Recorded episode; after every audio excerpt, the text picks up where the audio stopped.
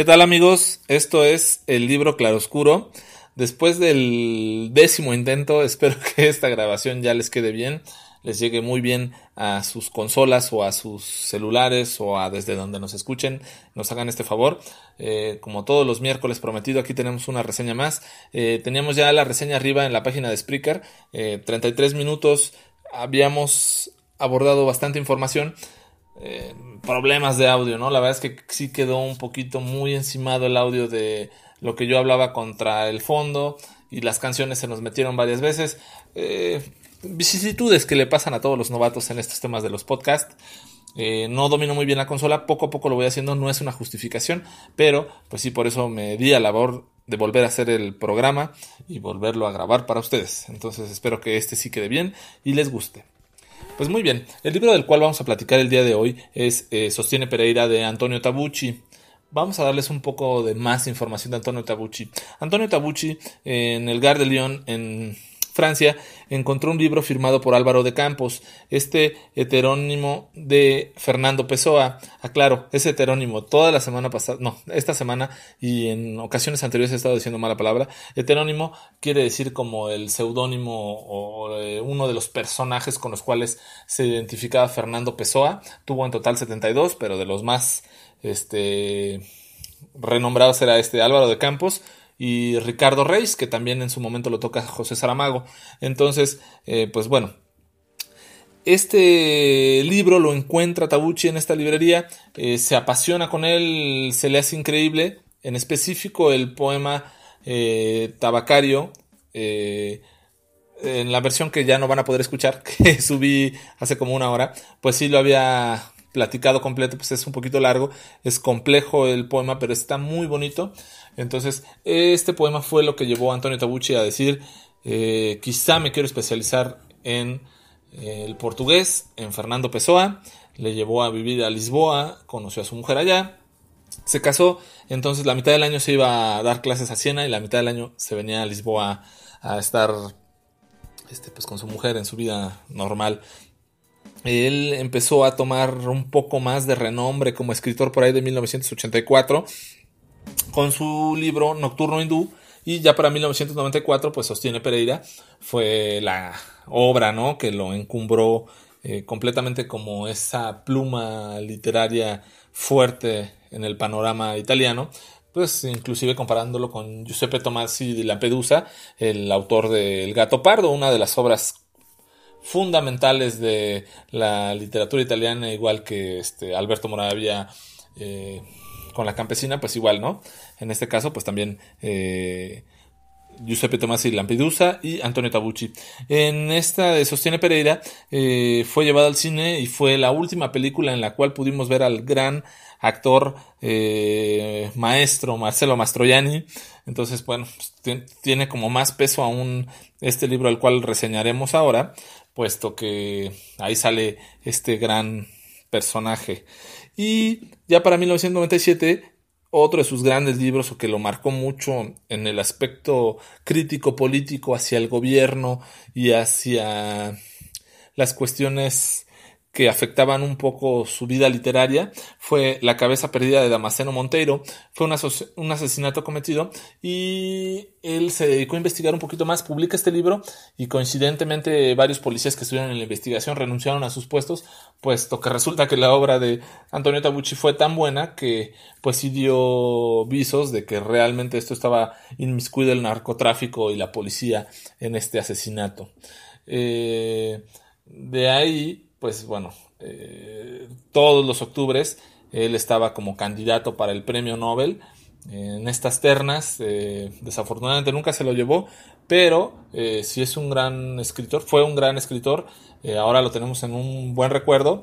Vamos a una pequeña canción, se llama Sexy Frankenstein de Those Dings y ya regresamos con la reseña.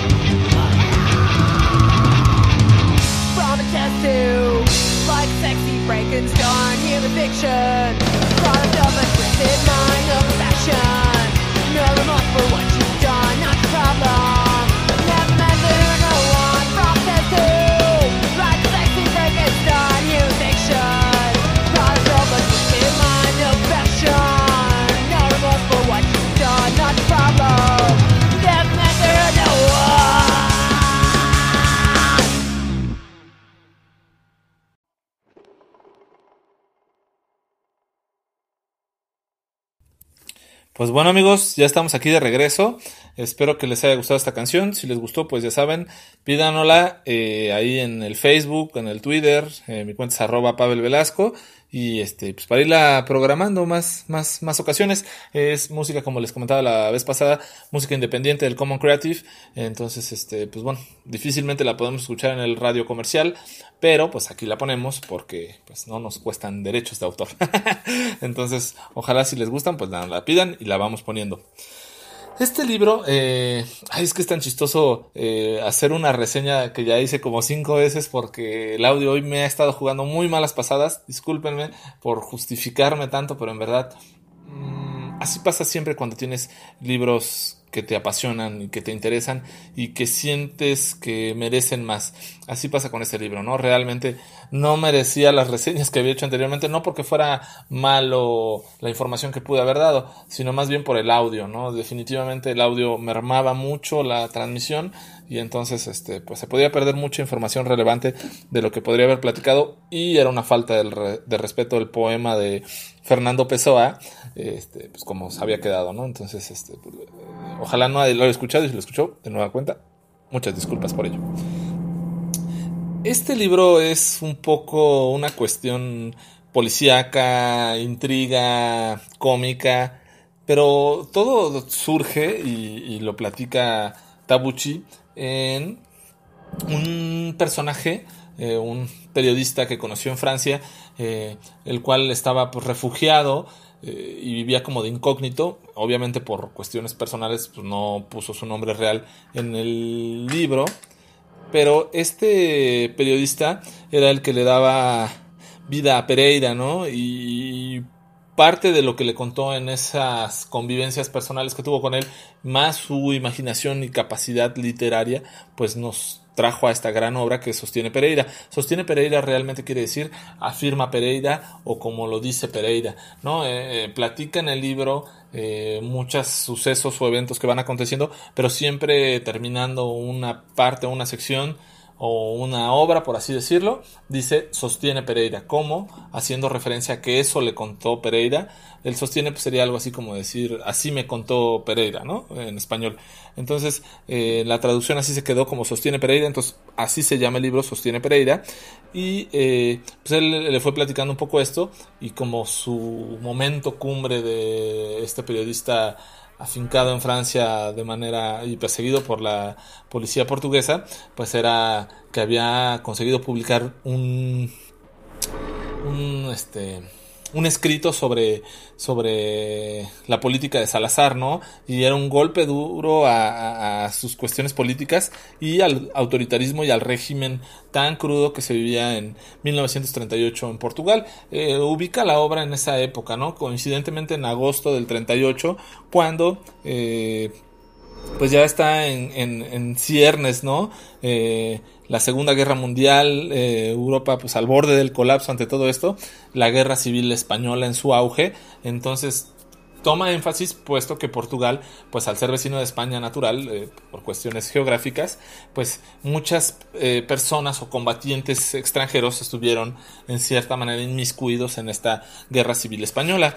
Entonces, pues ahí es donde mm, cae esta referencia a, a, a, a donde ubica a este personaje, ficticio sí en ciertas cosas, pero real en cosas que le platicaron a él en la vida personal. Eh, gran obra, la verdad es que está muy bien escrita. Son 183 páginas eh, que se te van como agua. Es, eh, la verdad es que luego está mal ser tan sincero en esto, pero son de esas obras que las empiezas a leer y te enganchan y pasas la página y dices en la siguiente, en el siguiente capítulo y así pasa con este libro. Es un libro cortito, pero eh, no tiene desperdicio ninguna página, ningún párrafo, a título personal digo esto, ningún párrafo tiene desperdicio, es una obra completísima y cual, en la cual vienen insertos ciertos eh, comentarios o puntos de vista que quiero pensar que Antonio Tabucchi los pone. Uno que me llamó mucho la atención es que dice, la, la filosofía parece ocuparse solo de la verdad, pero quizá no diga más que fantasías, y la literatura parece ocuparse solo de fantasías, pero quizás diga la verdad. Eh, segmentos como estos vamos a encontrar en toda la obra dispersos por ahí, gran, eh, grandes eh, referencias literarias a grandes autores aparentemente Pereira era un... ¿Cómo decirlo? Un, un, aficionado a la literatura francesa católica y lo hace partícipe en este personaje. Eh, todo empieza con Monteiro, eh, perdón, con Pereira, que lo nombran eh, director de la sección editorial del periódico Lisboa, un periódico en ciernes, católico, del, que salía en el turno vespertino. Y entonces eh, Pereira dice, bueno, pues yo me voy a dedicar de la sección literaria, soy el director, el director, pues, y no hay nadie más en esta sección más que yo, entonces pues decide contratar a alguien más, eh, en este caso contrata a Monteiro Rossi, un joven que leyó en, en una sección eh, una tesis sobre la muerte y le llamó la atención porque él tenía entre su idea hacer necrológicas de autores que no habían fallecido pero en cualquier momento podían fallecer. Esto es como tenerlos a la mano para cuando se necesitara porque habían fallecido, pues poderlos eh, publicar. A diferencia de otros diarios que, que pues se, se, moría algún autor famoso y pues tardaban tiempo en investigar y en publicarlo, ¿no? Pues veamos la época en la que estaba referida la historia. Entonces, su idea un poco absurda o loca de matar a los autores antes de que ocurriera y hacerle ya el necrológico, pues así era para lo que tenía Monteiro, eh, Rossi. Monteiro Rossi tenía una enamorada que se llamaba Marta, eh, de la cual pues este era muy guapa, llamó mucho la atención de Pereira cuando la conoció y él en un poco instinto paternal o en un instinto de cuidar a, a los desvalidos, valga la expresión, decía, no, pues es que esta chica le está metiendo ideas a, a, Monteiro Rossi y él no está tomando las decisiones más adecuadas, ¿no? Todo esto lo veía porque él nunca había tenido hijos, eh, su esposa ya había fallecido de Pereira y en un acto, o bueno, en varios actos eh, graciosos, pero en cierta forma muy románticos. Hace ver el, amor que tenía su esposa Antonio Tabucci, pero lo refleja en Pereira y eh, él tenía una foto de, de, su esposa y siempre que salía del departamento, regresaba del departamento, pues le platicaba lo que había pasado y era chistoso porque él decía y coincidentemente la foto de mi esposa me sonreía, ¿no? O sea, como que tenía una interacción que siendo ficción, pues él Pereira así lo, lo hacía ver, ¿no? Para esto Pereira pues era una persona mayor, gordito, y con problemas de salud, pues por su mala alimentación, pues comía casi diario sus omelettes a las hierbas finas, 10 eh, eh, limonadas, eh, las cuales consistían en la mitad del vaso era azúcar y la otra mitad pues nada más el jugo de limón. Entonces pues sí, tenía muchos problemas de salud, adicto al café y al cigarro, entonces este... Pues bueno, le, causaba ciertos problemas, inclusive para todo trataba de tomar un taxi para llegar a su casa, puesto que me imagino le, le costaba mucho caminar en, la Lisboa de aquel entonces. En algún momento tiene que ir a la clínica talasoterápica, perdón, eh, pues para bajar de peso porque ya tenía problemas cardíacos y conoce al doctor Cardoso. El doctor Cardoso pues hace una buena amistad con él, eh, motivado por pues, las cuestiones eh, literarias que tiene Pereira y pues, platican de Francia cuando vivió en Francia y, todo esto, ¿no? En, en esta parte quiero ver o yo visualicé que era un poco la plática que había tenido en su momento el, el, periodista portugués que conoció a Tabucci en Francia. Aquí yo lo quise ver así, ¿no? Como un poquito el reflejo de Tabucci poniendo, poniéndose dentro de la obra. En su momento, pues ya estando en la clínica talasoterápica, eh, pues lo empiezan a felicitar puesto que había traducido a Balzac eh, un cuento que se llamaba Honorín, lo publicó por segmentos en el periódico Lisboa, toda vez que las necrológicas de Monteiro Rossi, pues la verdad es que eran lamentables, eran pues tanto reaccionarias como no tenían la calidad literaria a título personal de, de Pereira pues para ser publicadas en el periódico. Entonces pues tenía él que seguir traduciendo cuentos o libros franceses para publicarlos y pues así se iba pues ganando un poco la afición de sus eh, lectores. También tradujo un cuento de Alphonse Daudet, el cual terminaba eh, diciendo Viva Francia. Para esto, pues el director eh, posterior a la publicación lo llama a la editorial y le dice cómo se te ocurre publicar un cuento donde diga viva Francia si viva si Francia estaba en, en, guerra con Alemania. Y dice bueno pero eso fue en el siglo XIX pues no importa porque Alemania han sido siempre nuestros aliados entonces no podemos ir en contra de ellos no entonces a ese grado empieza a reflejar cómo el periodismo en Portugal en aquel entonces pues era censurado. Entonces eh, pues ya eh, Pereira empieza a tener como delirios de persecución por todos lados y piensa que su portera lo vigilaba, bueno, la portera de donde vivía él, lo vigilaba, eh, pensaba que le estaban grabando las llamadas y aunado a que Monteiro Rossi en algún momento eh, se va de Lisboa a Lentejo, puesto que había entrado en la causa revolucionaria con uno de sus primos y eh, pues bueno, entonces ya no tenía contacto directo con, con, Pereira, sino solamente todo era mediante cartas o mediante Marta, la enamorada de Monteiro Rossi, y entonces pues bueno, el delirio y la persecución total que sentía este Pereira pues lo lleva a su máximo extremo en estas páginas. Eh, en, en esas partes, perdón, Pereira pues ya regresa de aquella reunión con el director y eh, se encuentra a Monteiro Rossi en su apartamento después de cierto tiempo. Eh, ya habían pasado un par de meses y le dice, bueno, pues estoy acá porque he tenido ciertos problemas, capturaron a mi primo que se hacía pasar por argentino. Eh, entonces, este, seguramente me va a estar buscando la policía. Pereira le ofrece asilo en su casa y pues dice, bueno, pues tú no salgas de acá, yo te alimento, les digo que tenía un poco la idea así como paternalista de decir, este, Monteiro Rossi es mi hijo. Sale y regresa eh, posteriormente a, su domicilio. Unos policías o encubiertos de policías aparentemente eh, eh, tocan a la puerta, indagan en el departamento y pues bueno, uno de ellos amenaza a Pereira y los otros dos pues este golpean y masacran en la habitación a Monteiro Rossi cuando se van, pues este Pereira lo encuentra ya muerto. Pereira ya un poco fastidiado y preocupado por esta situación en la cual había llevado hasta la pérdida de la vida de su discípulo Monteiro Rossi y ciertas diferencias que había tenido con el director, eh, decide armar un plan así como como grandioso y eh, habla con el doctor Cardoso y le dice, bueno, pues necesito que mañana me ayude a hacerse pasar como el ministro de la censura.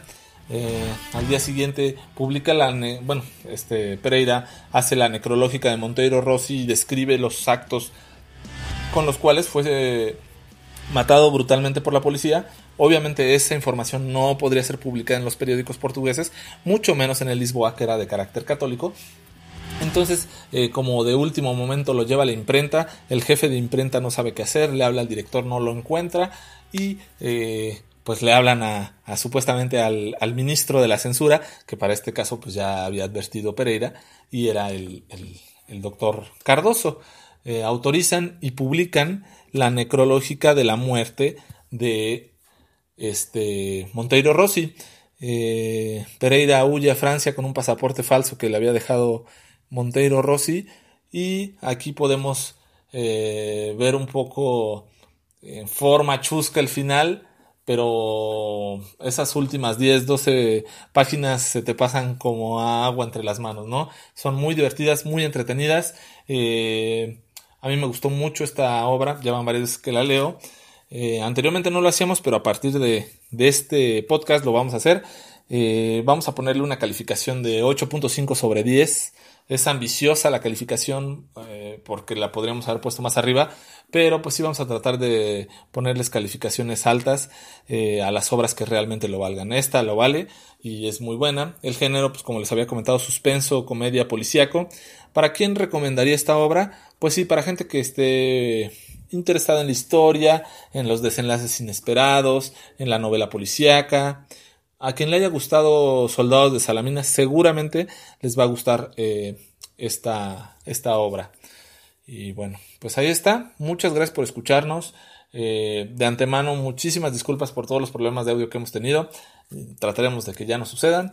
Y los voy a dejar con una canción que el segmento pasado, el podcast pasado, tuvimos a mal cortar. Entonces ahora sí la vamos a dejar completa, pues para que la escuchen. Y si les gusta, pues también la pidan. Eh, buenas tardes, buenos días, buenas noches. Soy Pavel Velasco y esto fue el libro Claroscuro.